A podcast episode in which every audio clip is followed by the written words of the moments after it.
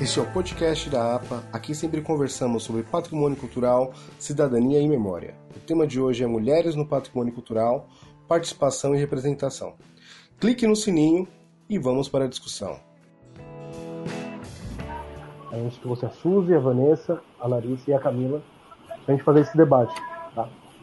Então a gente vai começar apresentando elas, vamos falar um pouco sobre elas, sobre o que elas fazem no patrimônio, as experiências, e aí a gente já começa a discussão, tá bom? Então, boa noite, Suzy. Pode se apresentar para o nosso pessoal que já está acompanhando. Boa noite, Bruno. Boa noite, meninas. É um prazer estar acompanhando, né, estar junto com vocês nesse diálogo aí sobre a representação e a participação das mulheres no patrimônio. E meu nome é Suzy Santos, eu sou formada em História, tenho mestrado em Museologia e tenho trabalhado já há cerca de uns 10 anos em algumas instituições culturais ou museológicas culturais, é, profissionalmente ou como voluntária também, fazendo pesquisas, trabalhando com acervos, é, trabalhando com mediação cultural e também produzindo conteúdos, né? Então, acho que para o momento é essa apresentação curta que eu tenho. Boa noite, Vanessa. Se apresenta para o nosso público. Oi. Boa noite, pessoal. Boa noite, meninas. Boa Meu nome é Vanessa. Sou estudante de História pela Unifesp. Uh, tenho aprendido a amar muito a questão do patrimônio nos últimos, nos últimos anos da minha vida. E é com muito prazer que eu venho participar dessa live e contribuir com um pouco que eu puder. Boa noite, Larissa. Se apresenta para o nosso público. Boa noite a todos, boa noite, meninas. É, eu sou arquiteta, né? E agora estudante aí do finalzinho de História da Arte, também pela Unifesp. Né? E eu venho trabalhando né, com a questão do patrimônio desde o início da minha graduação de arquitetura, né? envolvendo em é, projetos que é, de inventários né, dos bens tombados de Guarulhos, né? E atualmente eu faço estágio no DPH, lá em São Paulo, né? Que é o Departamento de Patrimônio Histórico, na parte de monumentos, né? Então, pretendo contribuir também um pouquinho com essa live, nessa representação feminina. Boa noite, Camila. Se apresenta aí para o nosso público. Boa noite, pessoal. Boa noite, meninas. É, meu nome é Camila Rezende Firmino. Eu sou, eu sou formada em artes visuais pela FIB. Tenho um grande interesse em estudo do patrimônio arqueológico brasileiro. Uh, mas um dos contatos mais próximos que eu tive foi na USP, com patrimônio direto e com a na divulgação de arquivos, diversas e até é, exposições como o Ciclo do Ouro. É, também estou estudando, né, como Vanessa, estamos estudando. É, para contribuir um pouco, mas falar sobre representatividade das mulheres, é, uma coisa legal para todo mundo. E é isso.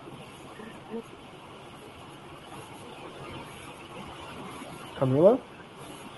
Acho que a conexão da Camila tá um pouco ruim, né? Repita. O áudio, né? É, a Camila, sua conexão tá, tá caindo um pouco. É só finaliza a sua apresentação. Uh, vocês ouviram? Só finalizando, eu vim apoiar, né, também, se puder, o patrimônio artístico, né, cultural, material, material, e vamos aí somar mais um pouco, né? Viram? Ok. É, então vamos, vamos logo para as questões da, de hoje, né? Gostaria que a, que a Suzy iniciasse falando sobre o conceito de patrimônio, né? Então, gostaria que você explanasse um pouco sobre a questão do próprio conceito de patrimônio. É, então, a gente, sempre que a gente é, é, estuda algo, é importante a gente se atentar à etimologia das palavras, né?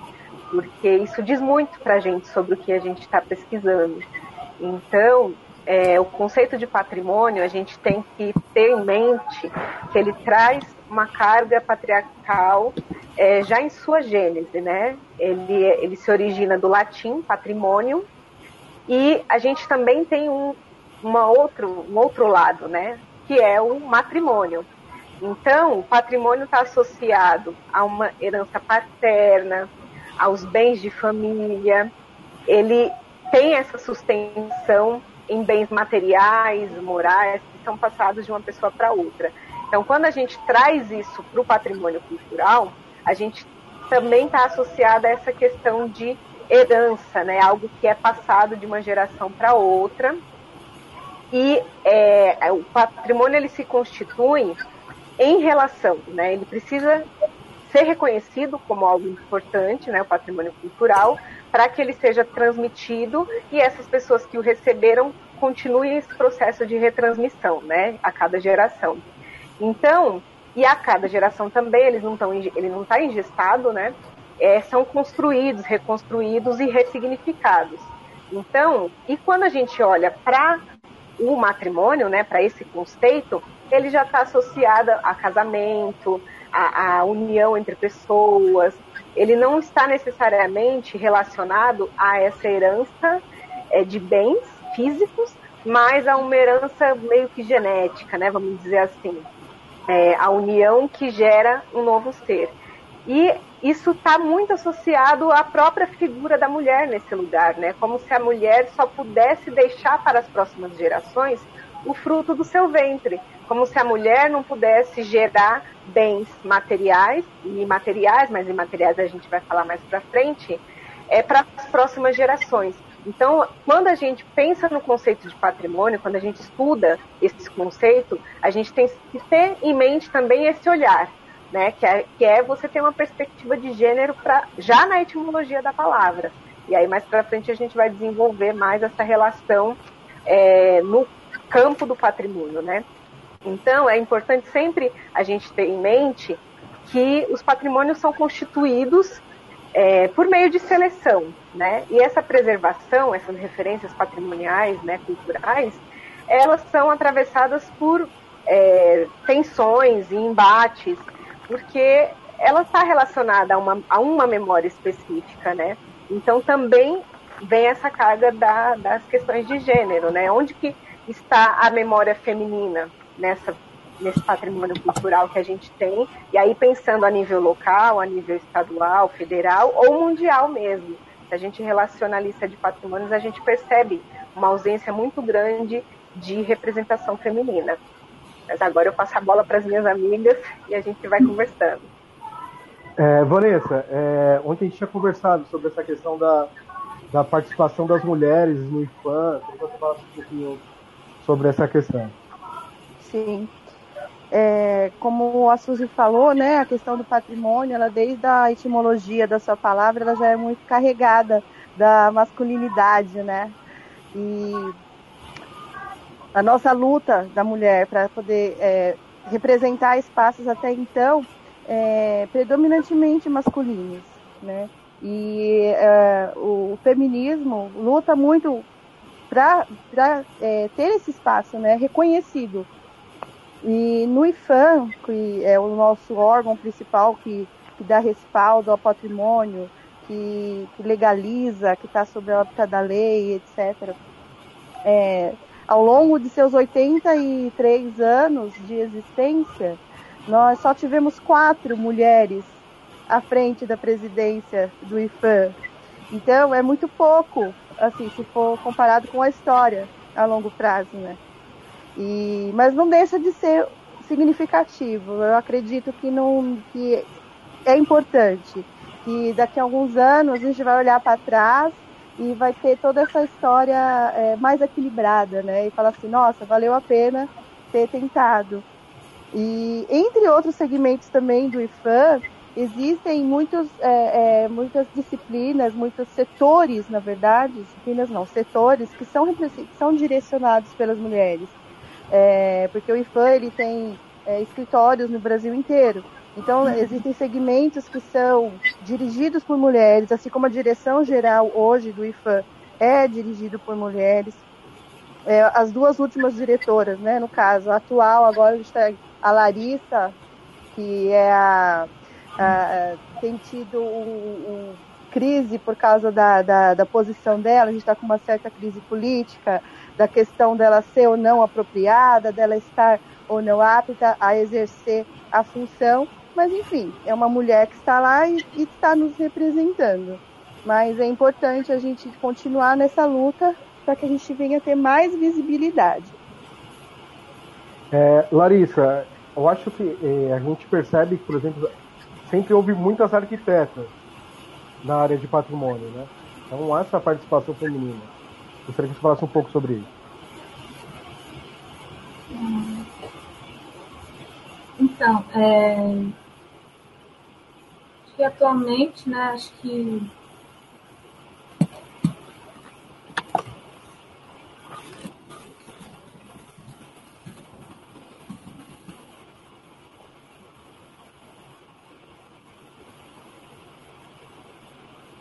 Larissa? Oi? Oi? Travou seu. Acho que travou, travou sua conexão aí, né?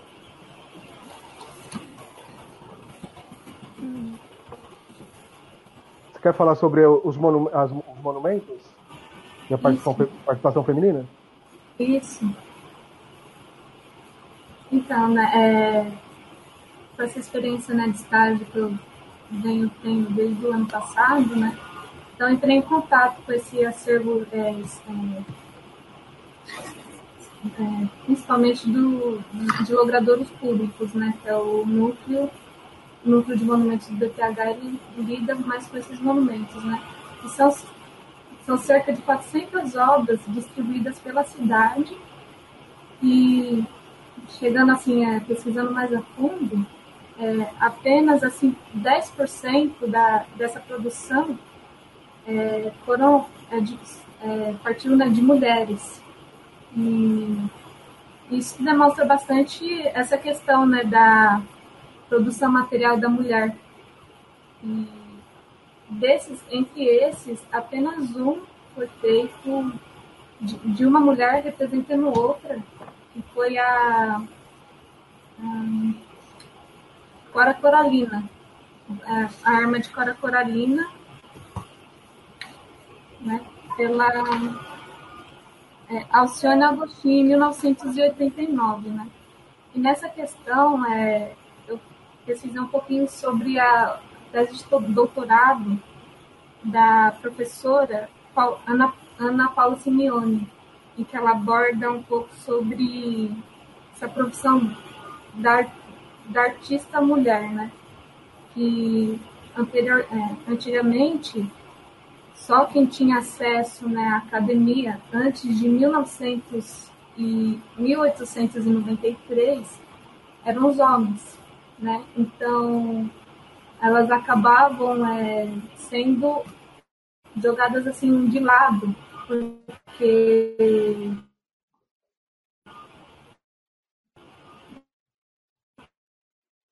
elas não conseguiam ter essa formação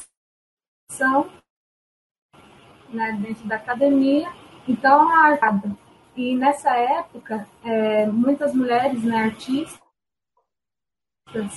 é, até recorriam apenas, é, deixavam né, nas obras apenas o sobrenome de, de casado, assim, é, dando a entender que eram homens né, que produziam essas peças.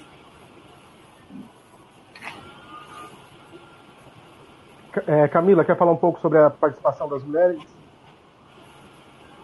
Sim, é, nós conversamos muito ontem sobre representatividade, participação das mulheres com relação ao patrimônio.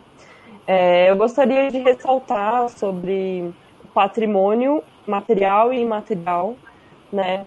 Que, qual é a distinção, a gente falou muito sobre isso, que era patrimônio, como a Suzy disse, é, patrimônio está relacionado à cultura, aos, aos, costumes, crendices, enfim. Uh, só definindo, né, que patrimônio material é tudo que é palpável, né, como museus, sítios, arquivos, sítios arqueológicos. E dentro do imaterial, a gente consegue perceber que são definidos como saberes, habilidades e práticas, né? Conhecimentos passados de geração em geração. É... Antes da gente entrar no tema da nossa cidade, né, que eu acho muito importante ressaltar o valor patrimonial feminino da nossa cidade de Guarulhos. É, você colocou, Bruno, no nosso flyer, né, sobre os ofícios. Vocês estão conseguindo me ouvir? Estamos ouvindo.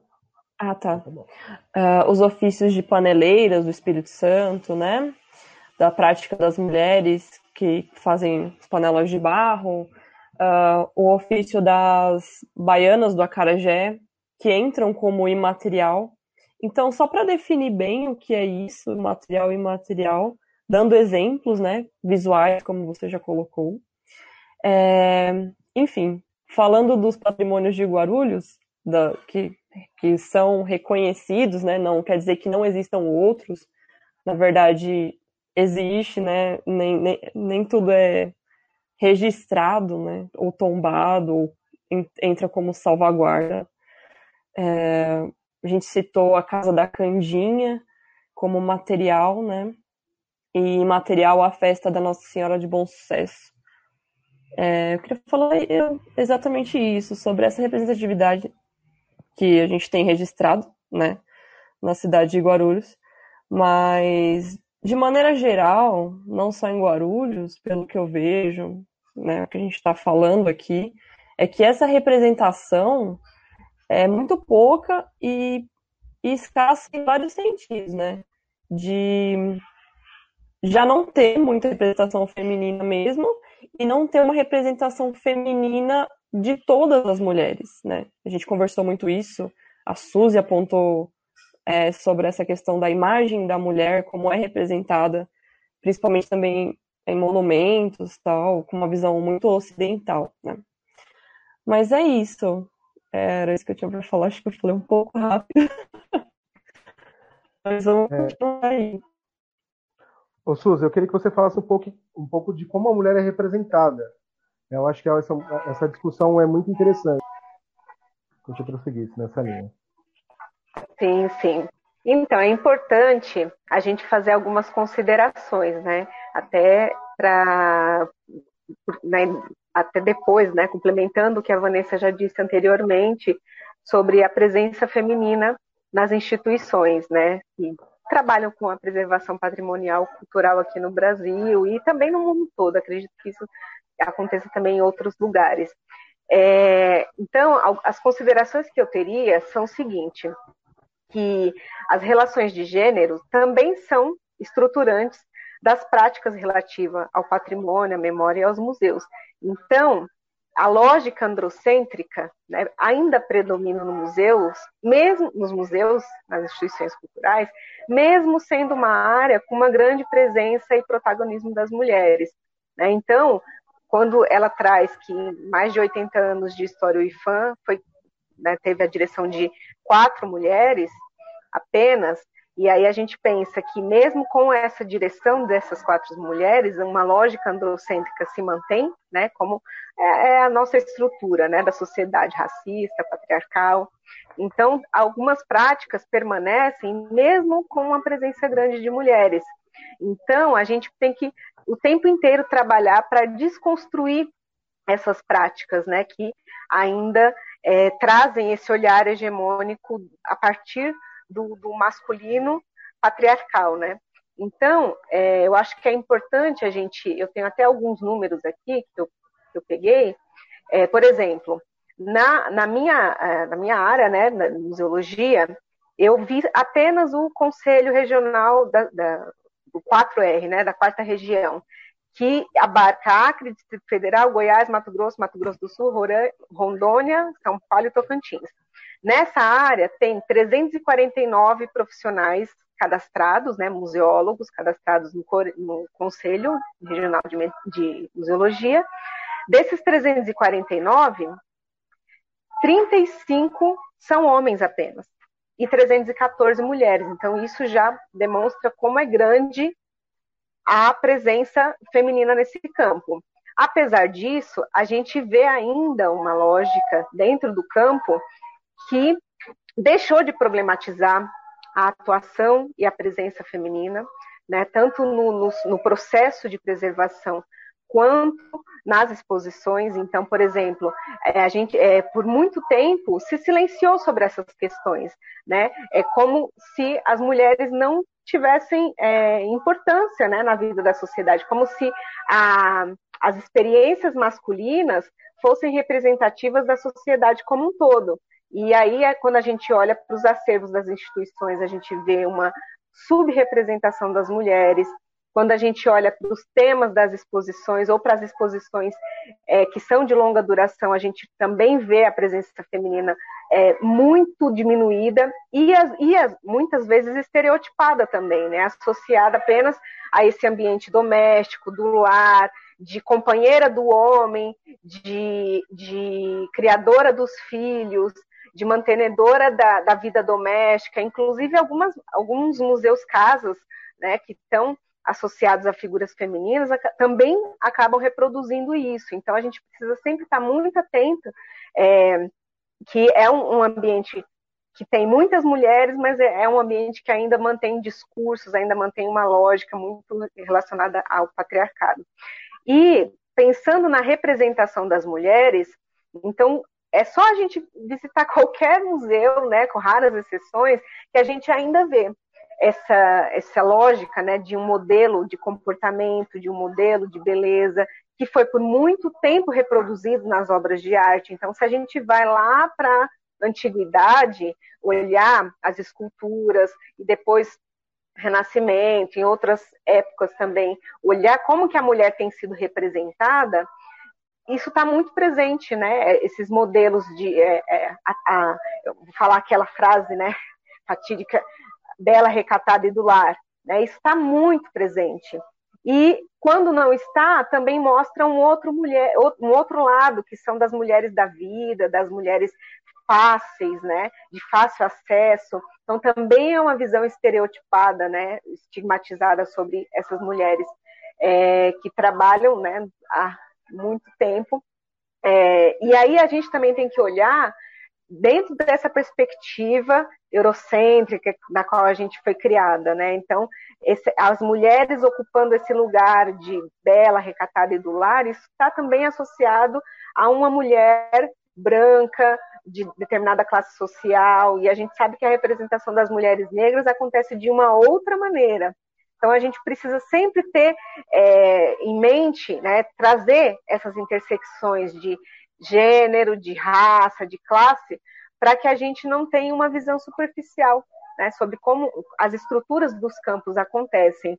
E pensando na representatividade, aí a gente já vai para a atuação das mulheres, que tem sido muito forte, e quanto mais a gente desenvolve pesquisas é, de, de gênero, feministas, que trazem à tona essas presenças, a gente percebe que há uma produção, né, como a quem foi que falou a Larissa, eu acho, né, que apenas é, um dos monumentos da cidade de São Paulo foi feito por uma mulher. E tem, na verdade foram dois, mas acontece que o, outro foi feito pela Sherry's, Sherry's Brand, não sei se eu falo direito o nome dela, ele foi roubado em 1994. Ele ficava na Praça das Guianas, na, no Jardim Europa.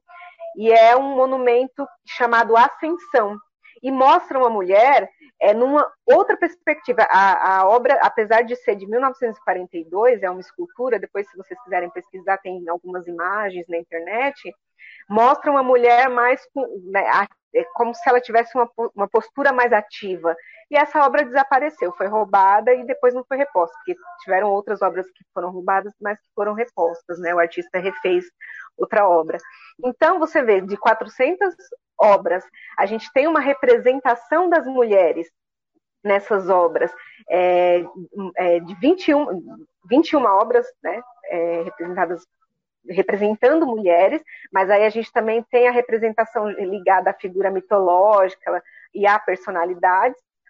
E a gente tem, dessas 21 mulheres representadas, só uma artista, né? Na verdade eram duas, agora sobrou só uma, que uma obra que foi feita por uma mulher. Então a gente percebe bastante é, que lugar que está né, essa representação e essa representatividade. A representação é uma subrepresentação e a representatividade ainda está acontecendo. Né? Eu acho que a gente está no momento aí que as coisas estão acontecendo numa velocidade maior.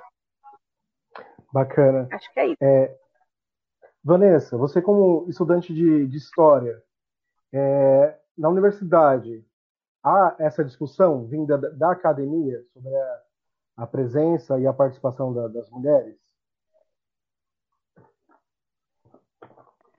Nossa, muito, muito, muito mesmo. É, é algo marcante, assim, é bem pontual isso lá na, na Unifesp. E existem muitas atividades, né, voltadas para a questão do feminismo, para posicionamento de gênero, para até mesmo para impulsionar as, as meninas, as mulheres a, a, a se engajarem tanto na questão artística, que é bem forte lá na Unifesp, tanto nas questões políticas, raciais, principalmente, né? E porque a gente sabe que ainda é muito é, é, acirrada a disputa, né? Existe sim essa disputa da mulher é, se colocar, se, se colocar em posição de destaque e ser reconhecida. Né? Ah, os discursos são muitos, as, as, os movimentos são muitos ainda, só que a, a, a efetivação disso ainda é lenta, ainda é muito devagar, ainda é muito é, vista com muita discriminação. Mas na, na, Unifesp nós temos muitas atividades, sim, embora eu não participe de, de delas, não participe, mas eu estou sempre atenta ao que está acontecendo, a gente vê. E existe de fato principalmente pelas questões raciais e especificamente mulheres negras. Então nós temos muitos eventos, muitas atividades voltadas para esse perfil, que é muito importante.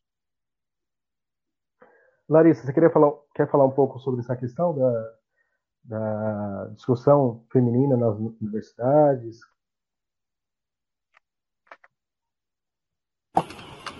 Então, no curso de História da Arte, né, foi bastante abordada essa parte das mulheres artistas, né?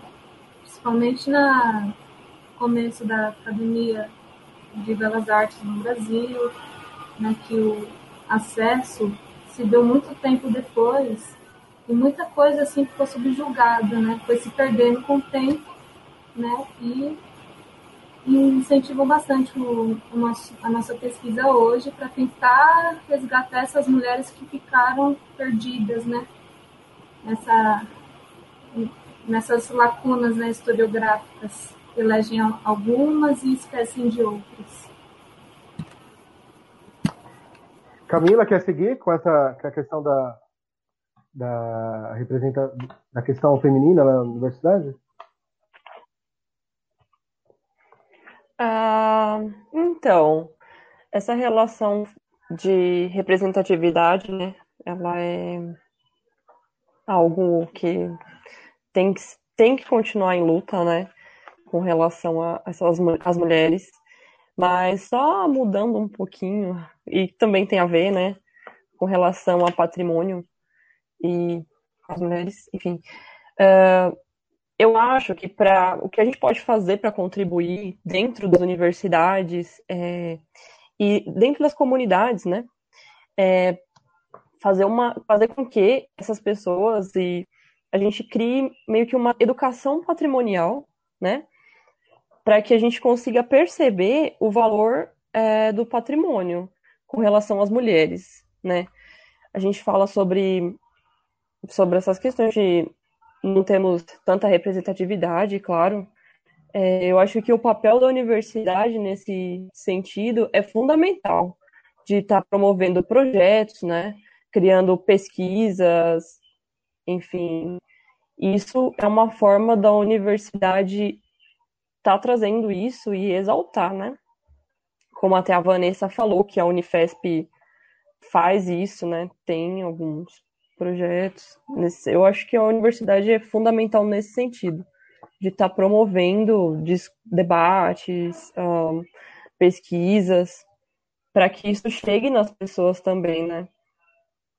Mas eu acho que com relação à universidade é isso.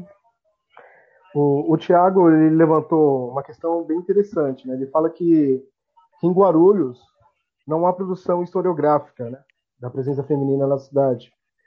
Aí ele até cita, né? Essa ausência já ela diz muito. Né? Aí ele fala que no, no livro do Guarulhos tem história tem um artigo apenas fala sobre isso e depois pouco se falou sobre a questão feminina ou não se falou. Isso se diz muito, né, Suzy? Deixa eu liberar o microfone aqui. Diz muito, né? Na verdade, não é só em Guarulhos, né? Guarulhos ele representa muitas outras cidades. É, se você parar para pensar, eu, eu, eu pesquisei, eu, a minha pesquisa de mestrado foi sobre os museus comunitários e ecomuseus no Brasil. E muitos desses museus comunitários existem em cidades que não existem museus, né? e outros, né, existem em bairros periféricos, em, em aldeias indígenas, enfim, é, um, é, uma pesquisa bem, bem abrangente. E aí, o que acontece? Va vários desses museus, eu fiz uma ficha catalográfica para cada um deles na pesquisa, e nessa ficha eu trouxe um pouco do histórico da região onde esse museu surgiu, né? Até para explicar que, que lugar é esse, é como que surgiu a ideia da criação dos museus e quais foram os processos, né? Quais são os objetivos do museu, enfim. E várias cidades, eu entrei no site das, prefe... da, da, das prefeituras e não tinha histórias sobre a própria cidade. Então, quem dirá uma história das mulheres? Então, isso tem sido muito recente. Então, se a gente vai para os cursos de, de graduação e de pós-graduação nas universidades, aí eu acho que seria bacana a gente ter um banco de dados com esse levantamento, porque mais recentemente, nos últimos 20 anos, que a gente vê uma amplitude né, de, de publicações, de, de, de pesquisas, de, de, teses de doutorado, de dissertações de mestrado, que trazem essas temáticas, né, relacionadas também a cada território. Então, acho que a gente tem que fazer um trabalho mesmo de formiga, de levantamento, é, nessas várias, nesses vários setores que a gente sabe que tem carências, né? Que é a representação das mulheres, que é a representação das negras e dos negros, enfim, né? Das, das subidentidades, né? De pessoas que historicamente estão distantes desses espaços de memória e representação. É, eu queria só falar uma coisa é, eu não lembro quem de vocês trouxe a questão do patrimônio material e imaterial, e é importante a gente salientar que a representatividade, né, a representação das mulheres no, no patrimônio material, ela é em um número muito reduzido, como eu já disse, vários de vocês já disse também, mas a representação das mulheres no patrimônio imaterial, que é, a gente, patrimônio material, material no Brasil começou a ser reconhecido na década de 1930. Patrimônio imaterial é muito recente, né? Então, o primeiro foi reconhecido em 2002. Então, foram 70 anos, mais ou menos, para a gente ter o reconhecimento do patrimônio imaterial.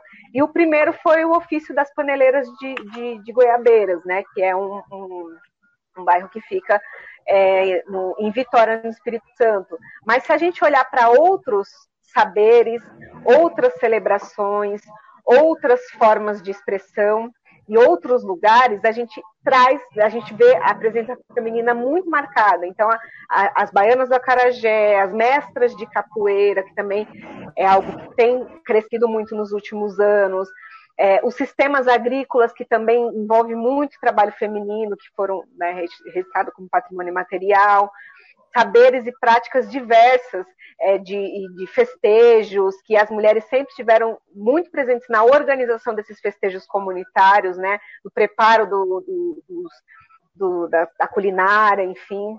Então, a gente vê a presença feminina muito mais marcadamente no patrimônio imaterial. E aí, como a gente sabe que também tem essa hierarquia entre patrimônio material e patrimônio imaterial, as mulheres novamente são, estão num lugar de, de, de desprestígio, né?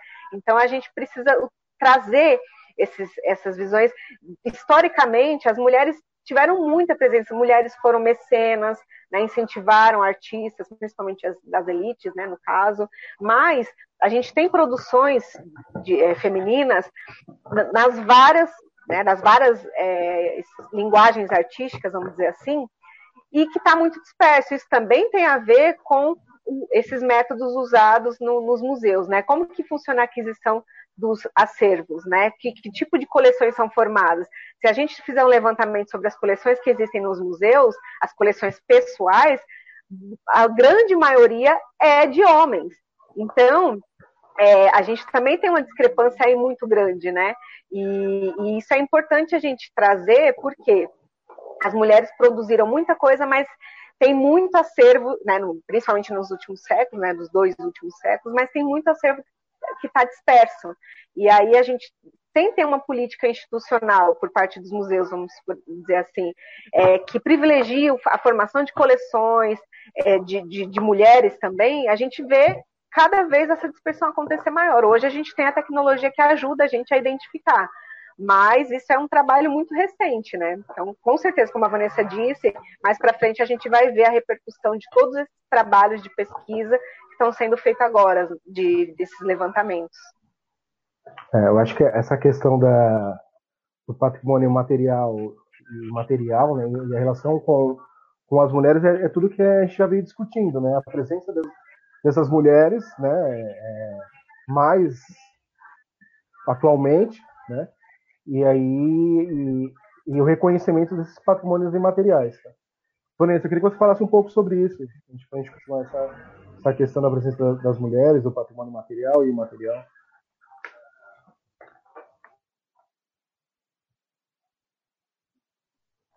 Quem? Vanessa, precisa ativar o microfone. Oi, desculpa. Agora sim. é é, como nós já estávamos falando, né, sobre a nossa representatividade, é, a, gente pode, a gente pode não estar representada, é, vai, culturalmente, é, em quadros, enfim, mas a nossa atuação nos bastidores é muito forte.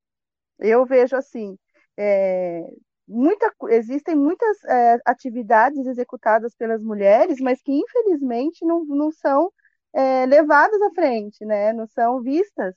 E a mulher tem um papel fundamental como propagadora de conhecimento também. Então, às vezes, não é reconhecido, mas o, a, a atuação dela está lá. Né? Às vezes o cara vai, vamos ser bem machista agora. o cara vai, só tem o trabalho de pôr o nome dele mas quem teve todo um, um trabalho, uma administração, tem, tem a mulher por trás disso também, né? E uh, estamos representadas, embora não, não possa ser reconhecido é, oficialmente pelo IFAM ou tombado, enfim, mas nós temos muita representação na música, nós temos representação das bordadeiras, nós temos a representação das, das baianas do acarajé, ah, das pessoas, das tradições, né? São tradições que são levadas é, bem, que são divulgadas por, pelas mulheres. É, nesse, nesse sentido de da mulher ainda ter um papel meio matriarcal, né? Que, querendo ou não, vai ser uma coisa que a gente vai levar, a mulher vai levar sempre esse, esse estigma, né? Do matriarcal ela é a, dentro do lar, dentro de casa, ela é a que propaga as tradições, ela é a que propaga as, os ensinamentos e, e, enfim. Então, eu acho que o que a gente precisa mais é de, de ser vista, né? Ser, sermos vistas, sermos é, é, levado em consideração todo esse trabalho coadjuvante que também faz, faz toda a diferença, né? E a gente estava falando sobre o imaterial, nós temos como imaterial aqui na nossa cidade de Guarulhos, nós temos a própria festa da Nossa Senhora de Bom Sucesso, né? Que é a, simbolizando a matriarca, a, a, a, abençoada, como que chama a palavra? Até fugiu agora, que é aqui a, a nossa é, padroeira, isso, é a padroeira da cidade, é uma festa imaterial, porque é tradicional e é o símbolo do feminino, até a própria festa da carpição, que é a festa da terra, né, que, é, que carpem, que benze a terra em volta da igreja, enfim, é a terra, a própria terra, ela é vista como a mãe, a mãe natureza, a mãe terra. Então, o feminino está aí também, né? É só a gente prestar um pouquinho de atenção e procurar é, é, levar esses pontos é, para serem mais reconhecidos, né? É, é, verdade. E no, no material há alguns, né, Larissa? Alguns é, patrimônios que são que eram de mulheres, representam as mulheres, né, Larissa?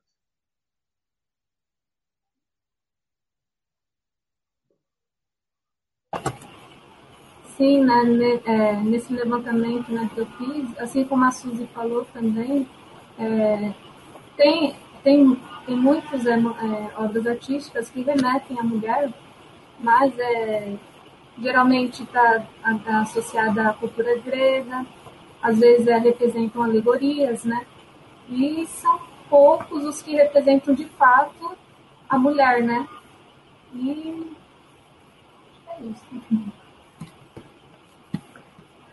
É, Camila, a gente levant, tinha levantado ontem a questão que há muita mulher que fez o trabalho e ela não foi reconhecida. Tem obras que são de mulheres e não houve esse reconhecimento. Queria que você falasse um pouquinho sobre isso.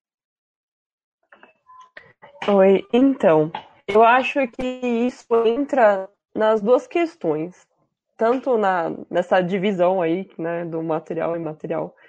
Elas estão presentes, né?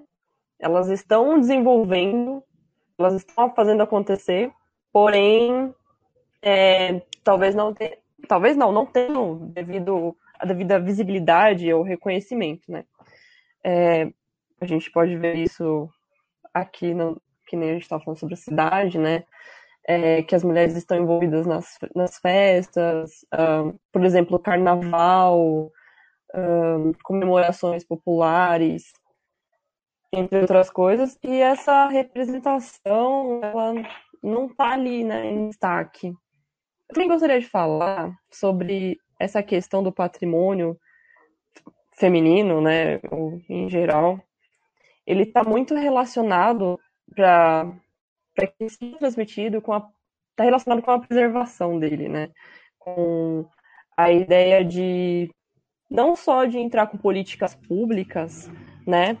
Mas fazer disso projetos, trazer uma educação patrimonial também, né? Ou seja, seria essa educação fazer com que as pessoas tenham consciência disso, né? Entendam o que é o patrimônio, qual que é a relação das mulheres com esse patrimônio. Aqui na nossa cidade, por exemplo, como funciona isso, né? Que, pô, se perguntar, as pessoas não têm. Ah, mas tem patrimônio com visibilidade feminina difícil, né? A gente não consegue ver isso claramente. Então, é, eu queria falar isso sobre educação, né? É, patrimonial dentro do meio, né? E é isso. Acho que é isso. Suzy, acho que tem uma, tem uma discussão também que é bem interessante, que é quando uma mulher não representa as outras, né? Eu acho que isso aconteceu no IFAM, né, que é um tema que está sendo discutido uh, nesses últimos dias, né, e há, há, aquelas mulheres que não que não fazem as outras serem representadas.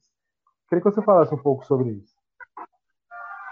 Eu acho que a, que a maior representação disso é a da Maris, né? Nesse ministério que a gente teve por algumas gestões né, políticas de promoção da igualdade racial, políticas né, para a gente valorizar o trabalho feminino, a produção feminina, as mulheres de maneira geral, e agora a gente vê isso de maneira completamente distorcida na composição desse novo governo.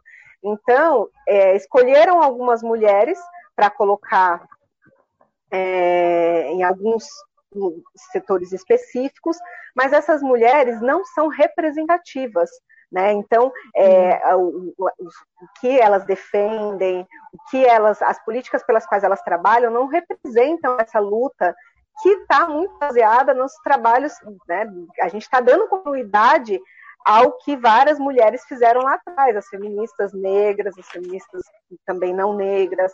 Então, é, quando você vê uma mulher que está à frente de um ministério da mulher e que propaga coisas que estão completamente dissociadas desse histórico de lutas, então, essa mulher não é representativa. E a gente vê isso acontecer muito por esses governos aí é, intitulados como fascistas, né?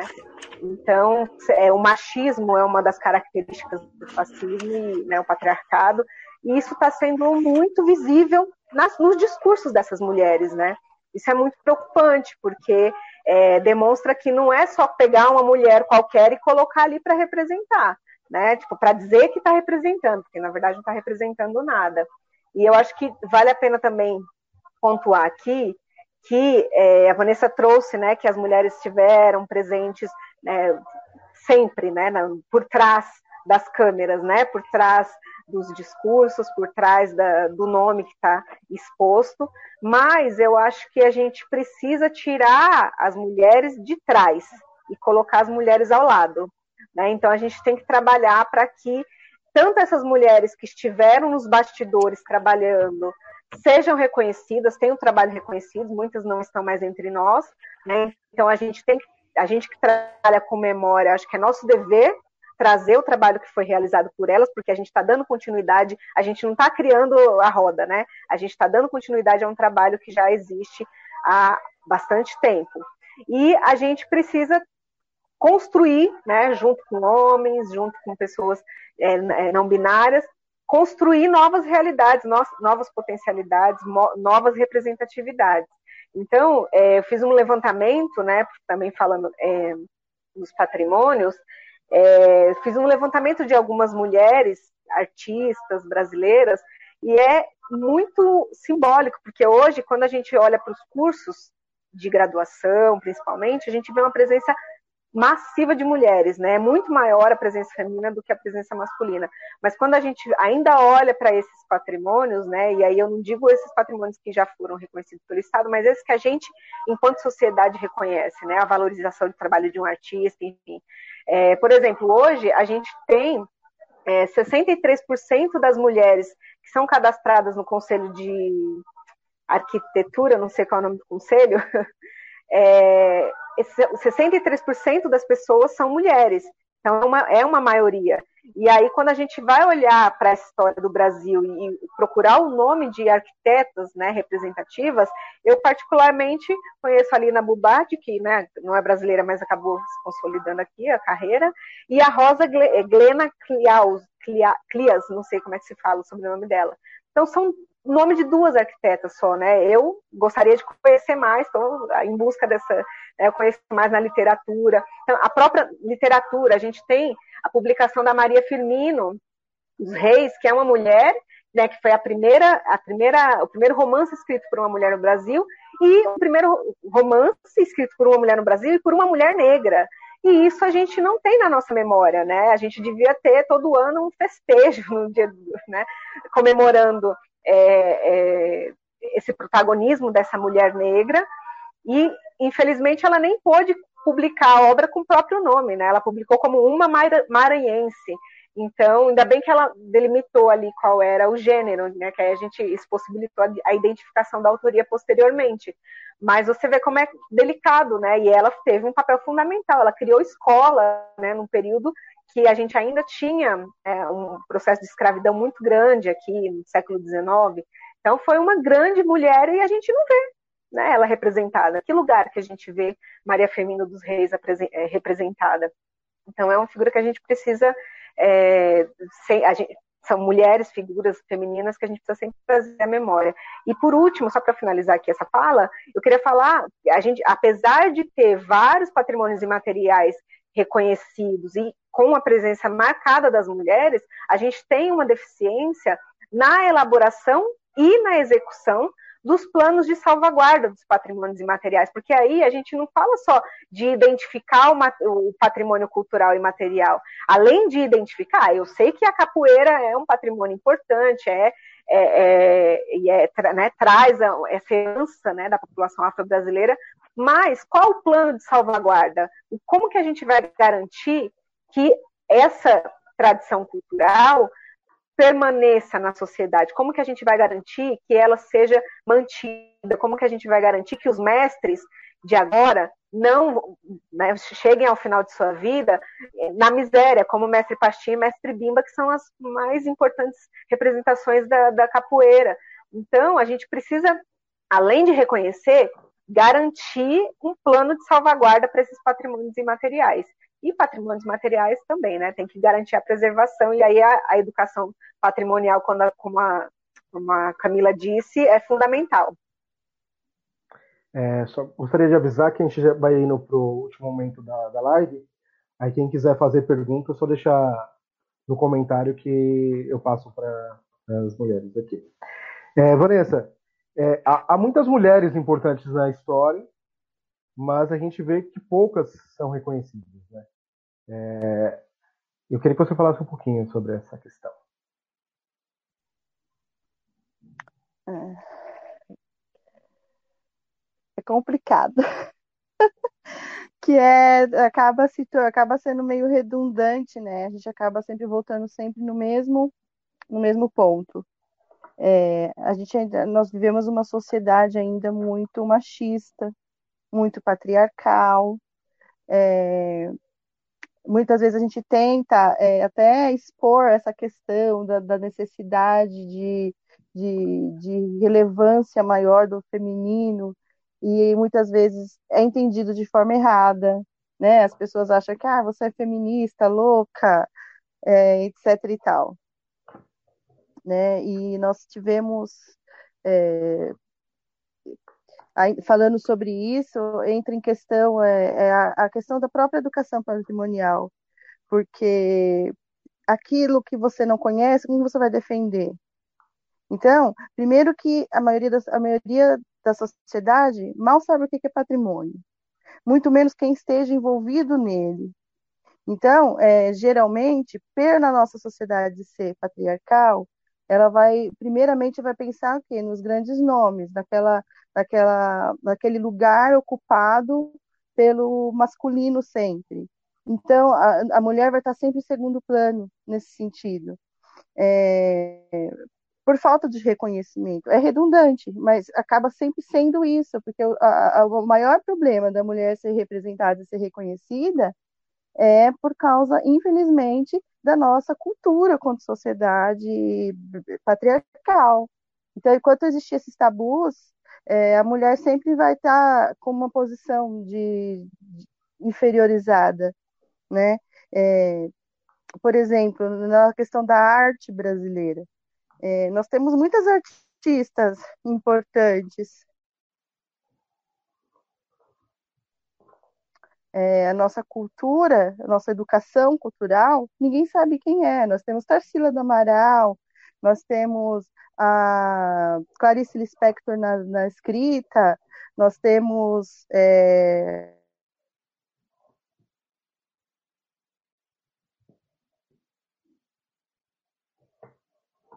Vanessa? Acho que a Vanessa caiu. seu lugar ao sol. Voltou? Voltou. Voltou? Voltou. Então, eu acho que a gente tem dificuldades para se estabelecer como profissionais, né?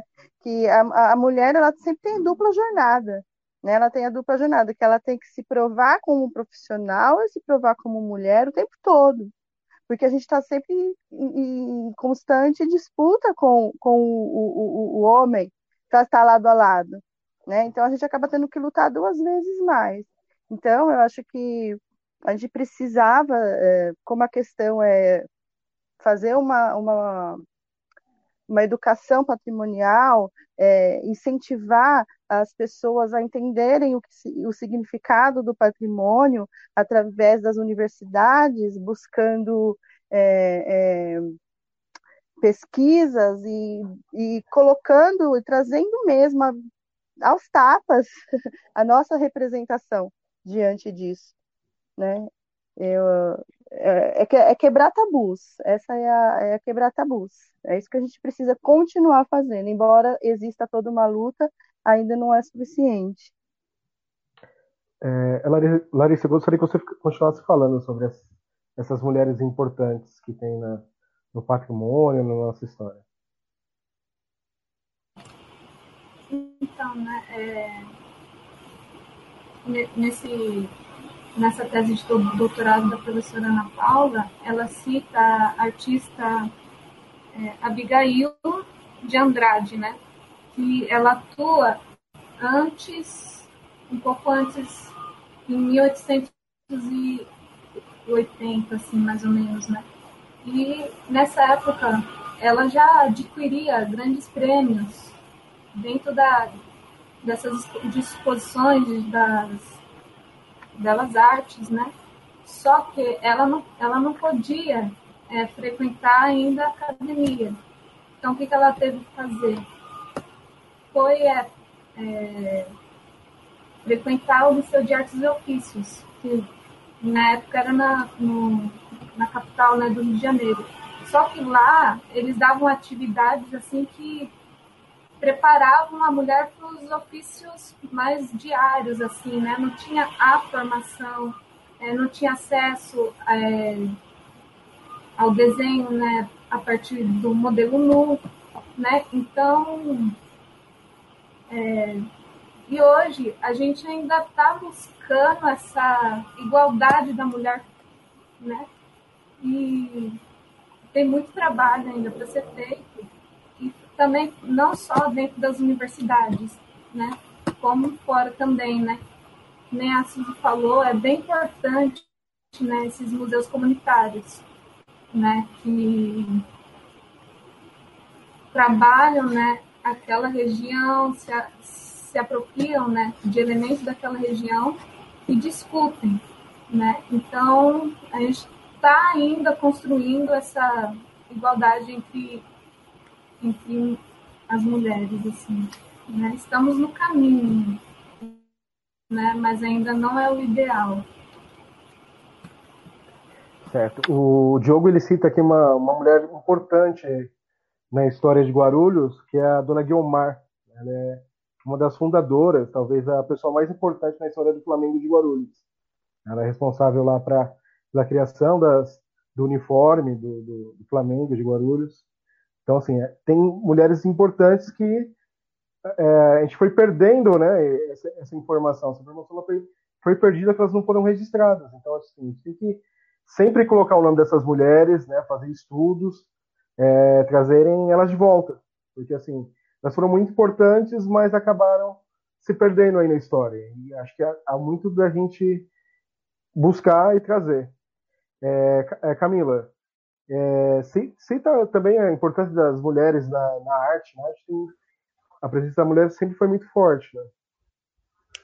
Sim, sim. A presença da mulher sempre esteve na arte, né? É, desde a pré-história, como dizem, né?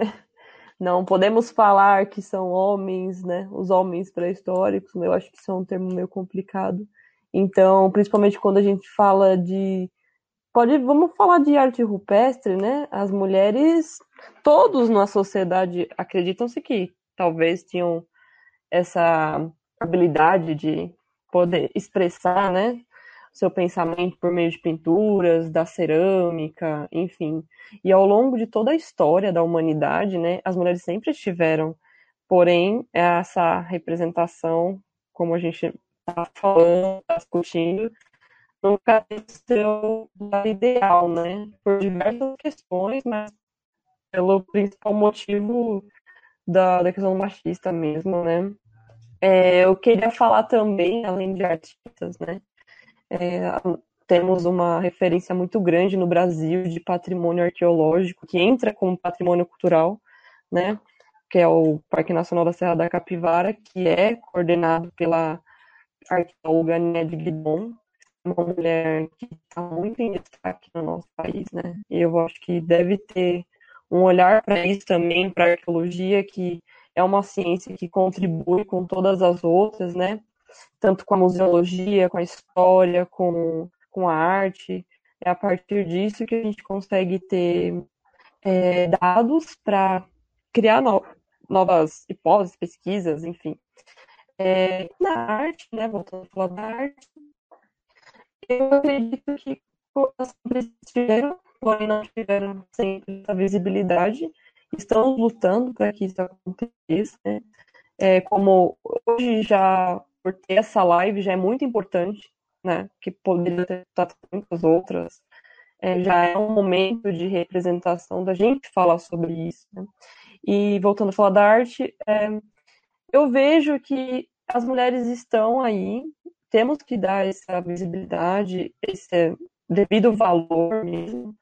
Uh, e sobre esse. Uh, desculpa.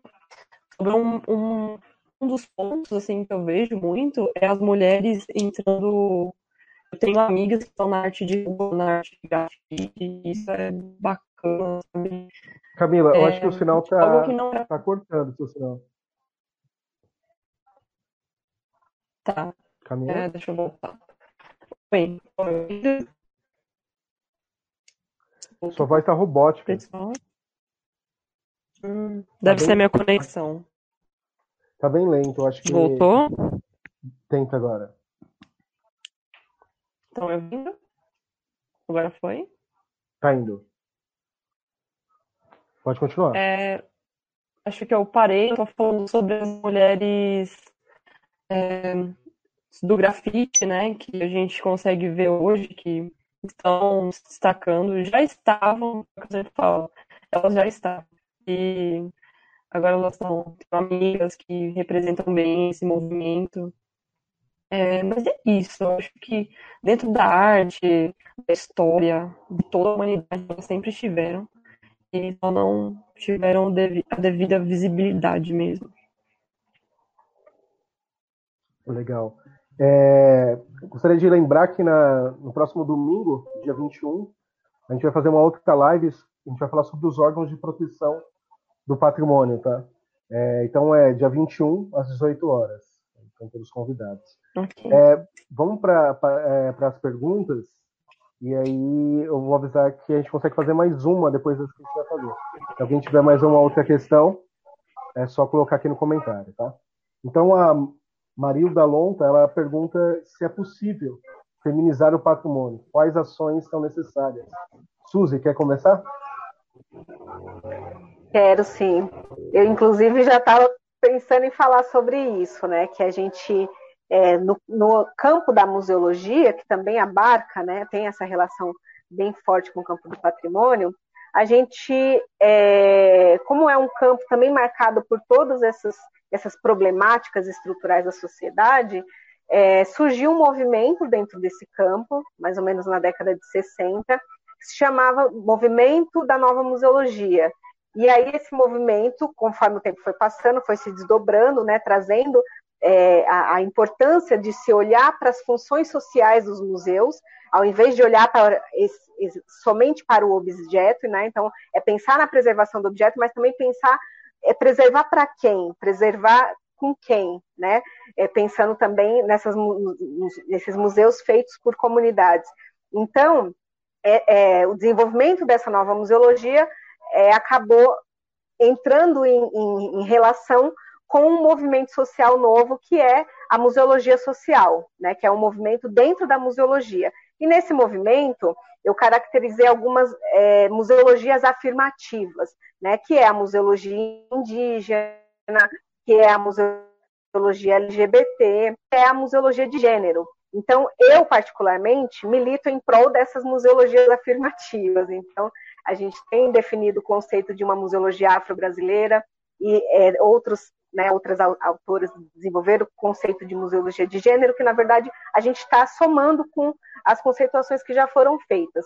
E essa museologia de gênero, ela surge mais ou menos na década de 90 e ela é, converge, surge da convergência entre os estudos feministas e os estudos de gênero.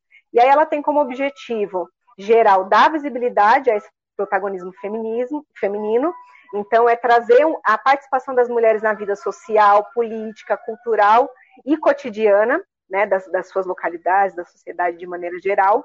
É, e ela abarca esses dois campos, né, museal e patrimonial. Então, pensando num patrimônio integral, que aí envolve patrimônio cultural, patrimônio natural também, né, cultural, material e imaterial, e também ela tem como objetivo lutar pela, pela equidade social. Então, a gente precisa ter uma representação nas instituições de memória e patrimônio que traga a completude da sua sociedade. Então, como, quais são os objetivos específicos? O que, que a gente pode fazer no dia a dia para a gente fazer isso acontecer, né? para a gente feminilizar essas áreas?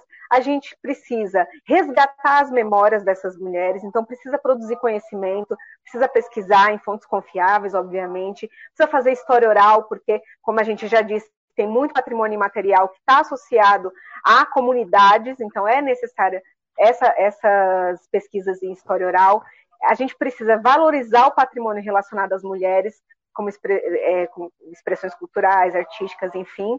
A gente precisa fazer mais exposições, trazendo, evidenciando essa presença feminina na preservação patrimonial e na, é, é nas artes de maneira geral. A gente precisa combater essa ignorância, esse esquecimento sobre as histórias das mulheres, né, por meio dessas ações. A gente precisa produzir artigos para revistas, principalmente, né, que são mais curtos, que tratem sobre essas temáticas, e outras também. A gente precisa ocupar outros campos, né? A gente precisa produzir vídeos para YouTube, a gente precisa ocupar outros espaços, né? Não só o da academia, a gente precisa dialogar com a sociedade como um todo.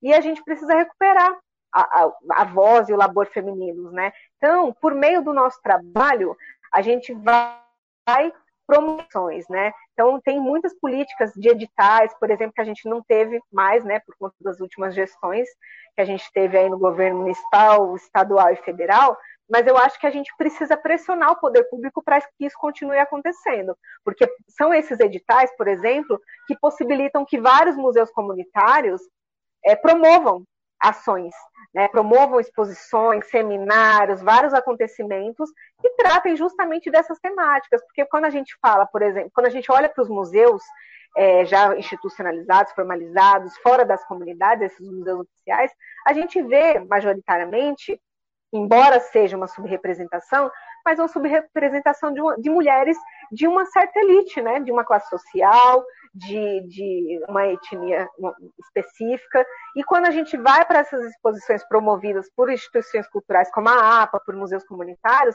a gente vê outras representações, a gente vê as mulheres que são de etnias diversas, que são de realidades diversas. Isso é importante acontecer, e por isso que a gente precisa desses editais que cheguem até esses públicos, né? E a gente também precisa tomar muito cuidado, porque, por exemplo, se a gente for pesquisar é, esses dias, inclusive, saiu uma, um artigo sobre as mulheres no audiovisual, né, que estão também trabalhando com essas memórias e com esses patrimônios. E aí a gente tem que tomar o mesmo cuidado que a gente toma quando usa as experiências masculinas como se fosse algo universal. Então, quando você fala de mulher, você não está falando de uma mulher universal branca, né, racializada. Aí a gente precisa é, e quando a gente. É, é, esse artigo saiu, falou sobre as mulheres no audiovisual e só trouxe mulheres brancas, como se não existissem mulheres negras no audiovisual. E aí houve uma série de críticas a isso. Então, quando a gente pesquisa sobre mulher na literatura, não aparece mulher negra. Para você descobrir mulher negras na literatura, você tem que digitar mulher negra na literatura. Então, mulher negra na, no, no audiovisual, mulher negra. Então, essa, até essa categoria mulher ela também precisa ser discutida, porque a gente não está falando apenas de uma classe social, a gente não está falando apenas de uma raça etnia, a gente está falando do, né, de uma diversidade aí dentro desse, dessa categoria específica. Então a gente precisa sempre estar tá muito atento a tudo isso quando a gente for produzir conhecimento, quando a gente for também comunicar, disseminar as pesquisas que a gente fez, né? Acho que é isso. Vanessa, quer falar um pouquinho sobre isso, a questão de feminizar o patrimônio? Como fazer? É só reforçar mesmo que a Suzy já falou, né?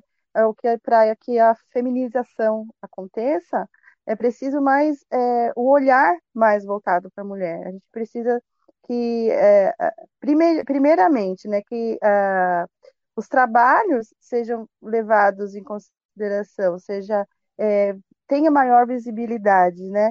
É, a gente precisa de é, apoio, principalmente, apoio dos, dos nossos governos, apoio dos nossos dirigentes municipais. É, é, feito já um trabalho aqui na, na região, no município de Guarulhos, é, só que muitos trabalhos, né, muitas das atividades da cultura, a gente não tem o respaldo necessário. Então, é, no ano passado, a gente teve aqui em Guarulhos a exposição das mulheres fotógrafas, né? Teve a exposição delas, é, é, é ficou até em exposição alguns dias lá no Adamastor, é, fotógrafas que, se, que fotografaram mulheres. E a gente teve essa exposição lá. Só que assim, a gente não tem a veiculação da informação.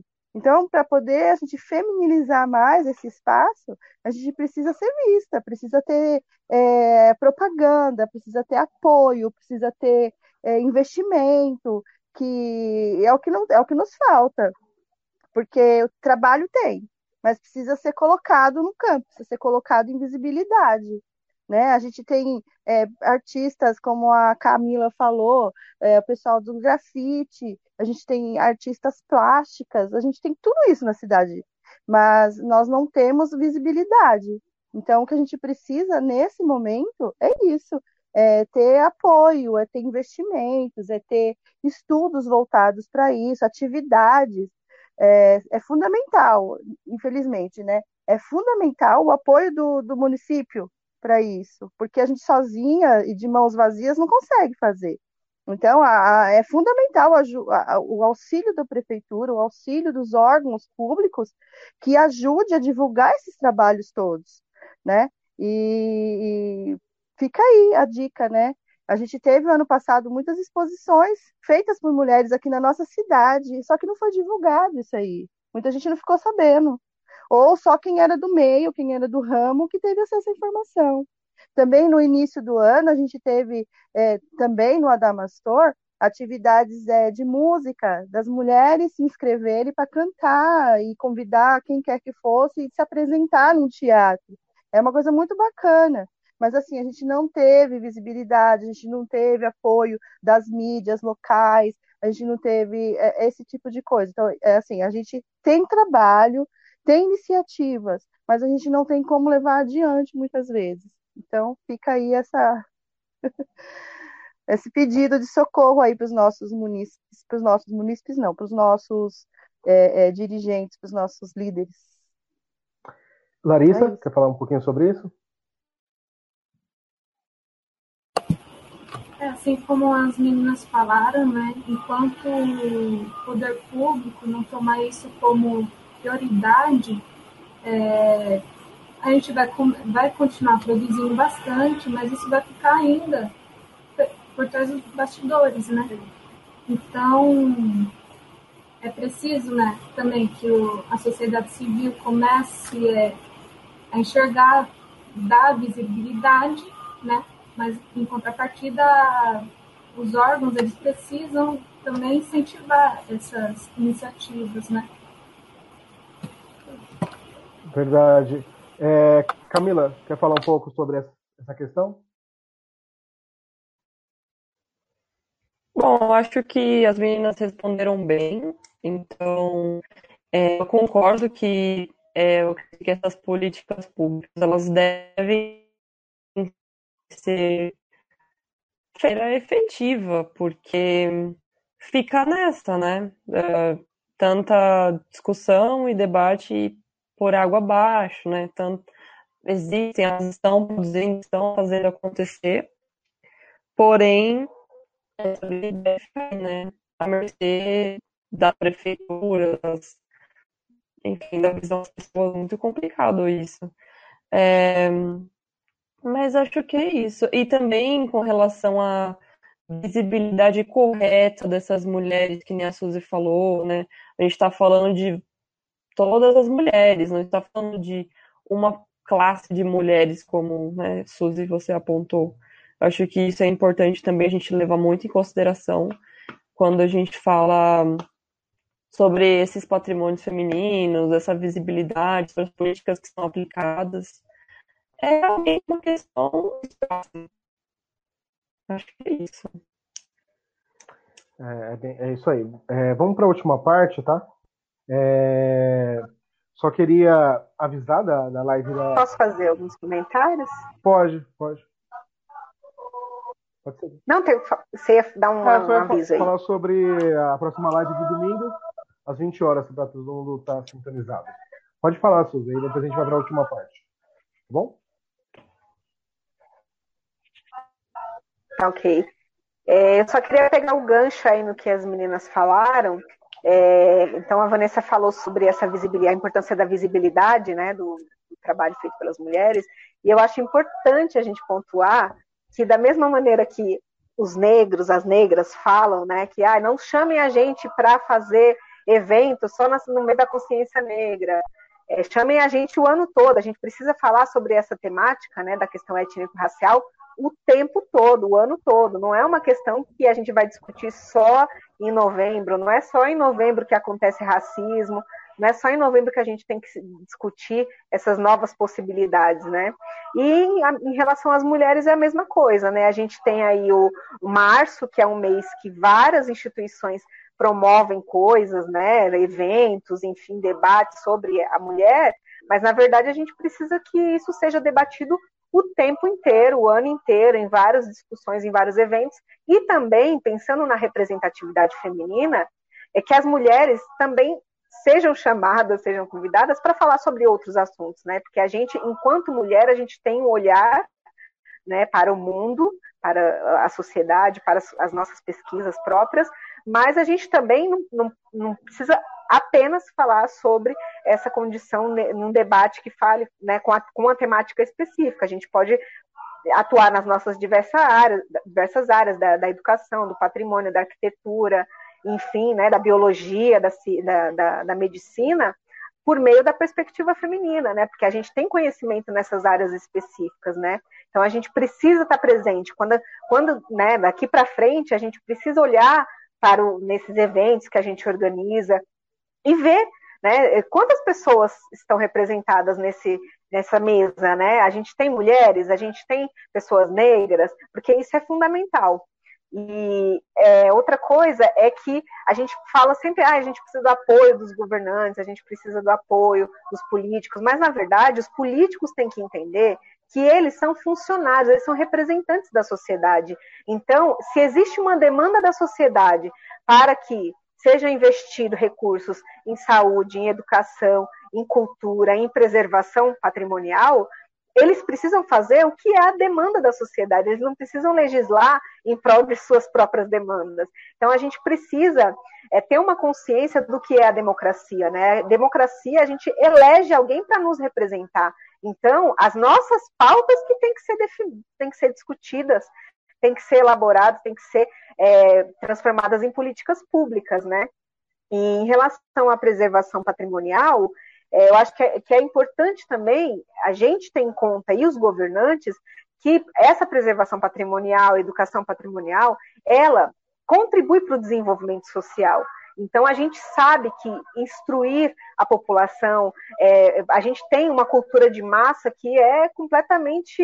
Né, é, enfim, não quero nem trazer adjetivos aí para nomear, mas a gente tem diversas culturas é, que estão comunitárias que estão a se perder, né? Então a gente também contribui com o desenvolvimento comunitário, desenvolvimento local, é importante até para questões de turismo, né, de sustentabilidade, enfim, né? E a a, também teve o, o, coletivo, eu queria falar sobre duas, mais duas coisinhas rapidinho. Uma é, por exemplo, teve uma exposição das fotógrafas, fotógrafas guarulhenses, né, mulheres, e só nesse movimento conseguiram levantar mais de 80 mulheres fotógrafas aqui em Guarulhos. Então, se a gente for para cada um dos campos, a gente consegue também encontrar. Eu acho que a gente precisa se debruçar nessas pesquisas mesmo. mesmo. E pra, só para finalizar também, teve uma campanha é, pelo IFAM, agora em março, que é hashtag Elas Fazem Patrimônio Cultural. Então, eles, diz, eles divulgaram a biografia de quatro mulheres, entre elas a Ania Digdon, e trouxeram essas biografias e falaram, conhece alguém, trabalha com patrimônio também, para marcar nessa hashtag. E também foi uma maneira de que eu encontrei de também localizar várias mulheres que trabalham com patrimônio. Então, anotem aí, hashtag elas fazem patrimônio cultural. E eu também costumo marcar hashtag mulheres no patrimônio cultural. Então, essas hashtags aí é uma ferramenta que a gente tem à nossa disposição para poder também se comunicar e se localizar. É isso aí. Realmente é um, é um vácuo muito grande, né? Acho que até a gente, como APA, tem que prestar atenção nesses, nesses vácuos, né? Que é na historiografia e trabalhar, né? Mas como somos uma associação, a gente precisa da, da ajuda de todos, né? Porque ultimamente os editais estão parados, a gente precisa de gente de braços. Tá? A gente convida todos, a, todos e todas a participar da, da APA para a gente poder levantar, tirar essas coisas do vácuo, né? tirar do, do fundo da história e vamos levantar as mulheres, os negros, os indígenas. Vamos mostrar a, realmente a história do nosso uhum. país. Né? É, vamos lá para considerações finais. Vanessa, faz suas considerações finais, deixe seu contato, qualquer informação que você quiser passar. Eu queria agradecer pela oportunidade de participar. Foi a primeira vez que eu participo de uma live. Tô, fiquei super nervosa, suei bicas aqui, mas eu espero que tenha dado tudo certo. é, sou integrante da APA também, sou uma pera com muito orgulho. É, espero que em 2021, porque 2020 esquece né, do calendário, 2021 seja melhor para nós quanto instituição, que a gente consiga aí colocar vários projetos para frente. Vou trabalhar para isso, podem contar comigo. E queria também só lembrar que amanhã, é, como sou também integrante do Conselho de Cultura aqui da cidade, Amanhã nós vamos ter uma reunião às três horas da tarde para falar sobre a lei é, Aldir Blanc, que é para recursos para a área da cultura aqui no, no país, no estado, né, no estado. E teremos também uma verba destinada para Guarulhos, se for aprovada a lei. E seria interessante que todos pudessem participar. É uma reunião aberta podem procurar no Facebook os anúncios, os comunicados sobre essa lei, que acho que inclusive vai vir de encontro a essa questão que nós levantamos dos editais, das oportunidades de atividades para a área da cultura e do patrimônio. E é isso aí, gente. Obrigada e desculpa aí se eu falei algumas besteiras. Larissa, considerações finais, qualquer informação? Eu queria agradecer também, né? É, falar, é, dizer né, que eu, eu gosto muito né, de participar da APA, né, desde lá de 2015. Foi tipo revolucionário para mim mesmo, porque às vezes muita coisa sobre a história local passa desapercebida, né?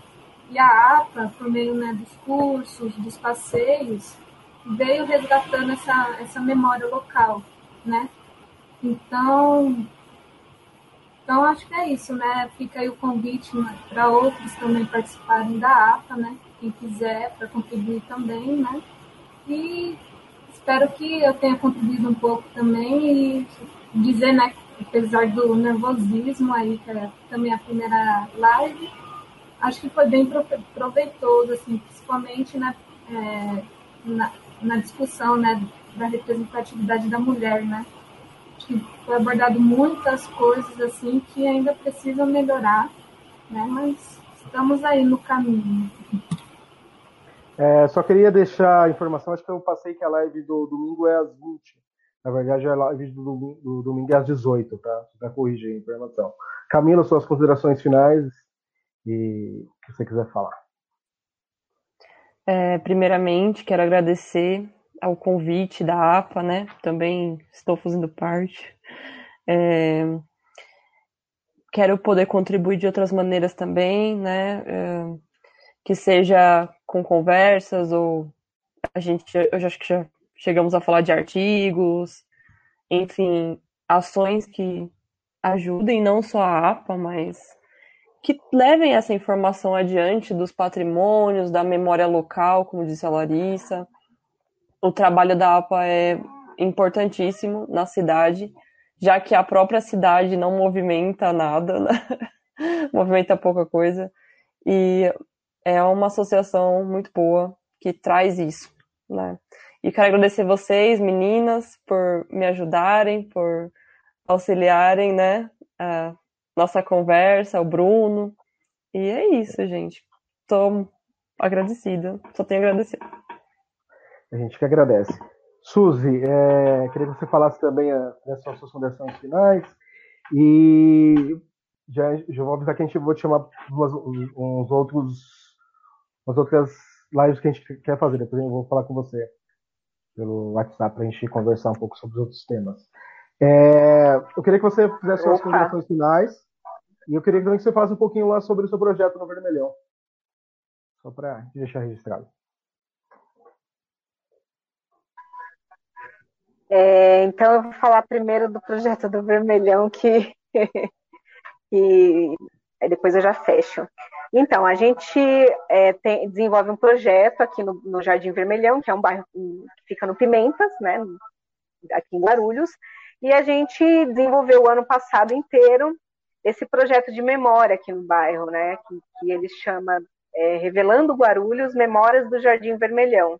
E até essa ideia de revelar Guarulhos, é, ela se colocou como que seguisse como um exemplo para outros bairros também, né, trabalharem com as suas próprias memórias, é, dialogarem, coletarem entrevistas com os moradores mais antigos, para a gente construir isso. A gente sabe, né? Os, as publicações da APA demonstram para a gente o quanto que é urgente a gente escrever essas novas histórias aqui de Guarulhos, né? Principalmente da década de 70 para cá, que eu acho que quando veio é, a grande massa de, da população nordestina para cá. Então a gente tem um Nordeste em Guarulhos que a gente precisa descobrir. a gente já sabe que existe, mas precisa trazer para a visibilidade, né? E, porque tem muitas manifestações culturais aqui, patrimoniais, que tá, estão relacionadas a essa origem, né? Então é uma nova territorialidade para essa população que, né, da qual quem não é descendente, como eu, que a gente precisa se atentar. Então esse projeto revelando Guarulhos, Memórias do Jardim Vermelhão, tem um teaser no YouTube porque a gente ia lançar um documentário junto com uma exposição agora em abril, mas por conta da pandemia e do, da questão da aglomeração, a gente teve que adiar e agora por tempo indeterminado, porque a gente só vai fazer esse lançamento de fato quando a gente tiver é, em segurança, né? Principalmente né, as pessoas é, que estão no grupo de risco, como muitos dos idosos que a gente é, fez a coleta de entrevistas para participar desse, desse documentário, dessa exposição. exposição vai itinerar por vários espaços aqui de Guarulhos, vários céus. A gente também está conversando com algumas instituições culturais, né, alguns grupos coletivos que têm sede, para a gente também itinerar por esses espaços. E a gente teve, foi contemplado, inclusive, por um edital do Fundo de Cultura de, da Secretaria de Cultura de Guarulhos. Então, por isso que é importante. Esse, esse projeto, ele existe desde 2014, mas ele só pode ser executado em 2019 porque a gente teve acesso a esse recurso, senão a gente não teria como viabilizá-lo, né? E aí foi um recurso curto, a gente teve que né, rebolar para fazer várias coisas acontecerem, mas possibilitou. E acho, acredito que né, a comunidade está muito ansiosa para poder ver a exposição, assistir o documentário, e a gente não vê a hora disso acontecer, mas com as devidas precauções. E eu queria agradecer também é, a vocês todas, é, por esse diálogo, né? Desde ontem a gente está conversando, foi um prazer estar aqui com vocês. A gente sabe que a gente não está acostumado com essas ferramentas aí ainda, mas a gente está se apropriando e eu acho que a gente conseguiu ter um, um diálogo bastante proveitoso aqui. Então, parabéns aí, Minas. E muito obrigada, Bruno, e a APA, né, estendida a todos os demais pelo convite, que eu acho que a gente precisa sim, né, falar sobre esses temas especificamente, mas também de maneira mais ampla. Estou super à disposição aí para contribuir né, com os trabalhos que a gente vem fazendo, que a gente sabe que é, que é muito importante. Né? Algumas pessoas só não têm ainda esse conhecimento, mas elas terão logo, logo. E eu queria só também fazer uma consideração que a Lei Aldir Blanc foi um projeto de quem? Benedita da Silva, uma mulher negra. Então, a gente precisa lembrar sempre quem são essas pessoas que estão aí no campo da política, nessa selva de leões, para poder e, e, fazem projetos que contemplem as nossas categorias, né? Acho que é isso. Então, acho que foi bastante proveitosa toda a discussão da live. Vamos encerrar e é isso. A gente tem que colocar esses nomes, né, trazer esses nomes da história, e a gente coloca o nome, aí vai um outro pesquisador e aprofunda, e aí a gente perde, né, sai desse vácuo né, da história. Então, muito obrigado a todos que participaram. Tem muita gente agradecendo por esse debate, muita gente dando os parabéns para todas vocês, tá? Eu também gostaria de agradecer e parabenizar é, pela discussão. Este foi mais um episódio do podcast da APA. Clique no sininho e deixe o seu comentário.